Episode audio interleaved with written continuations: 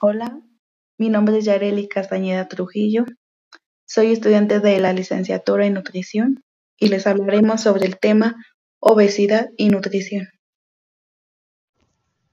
Hola, mi nombre es Noemí González Flores, estudiante de la licenciatura en nutrición. Les hablaremos acerca de la obesidad y la nutrición. Preobesidad puede no causar muchos problemas notables. Sin embargo, una vez que se tienen unos kilitos extra, se pueden desarrollar síntomas que afectan la vida diaria.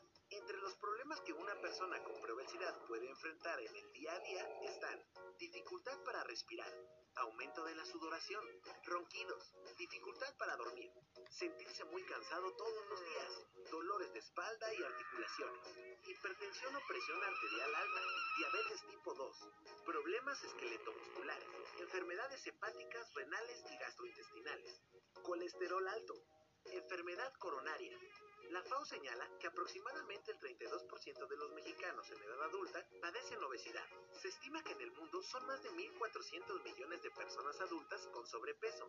y 500 millones que padecen obesidad. La obesidad se ha convertido en un grave problema de salud en el siglo XXI. Se ha observado que la obesidad es un factor de riesgo en algunos tipos de cáncer, como cáncer de mama, de colon, y esófago.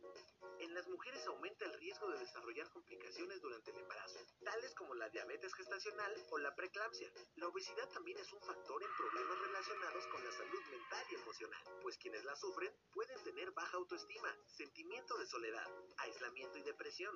Pero si quieres bajar de peso, el ejercicio contribuye a que lo consigas más rápido y un plan de alimentación balanceado. El baile es un ejercicio excelente en el que no solo te diviertes, sino que también te permite quemar muchas calorías, bajar de peso y conservar tu salud. Ahora ya sabes más sobre obesidad y nutrición. Aprende de este y muchos otros temas de salud en clickysalud.net.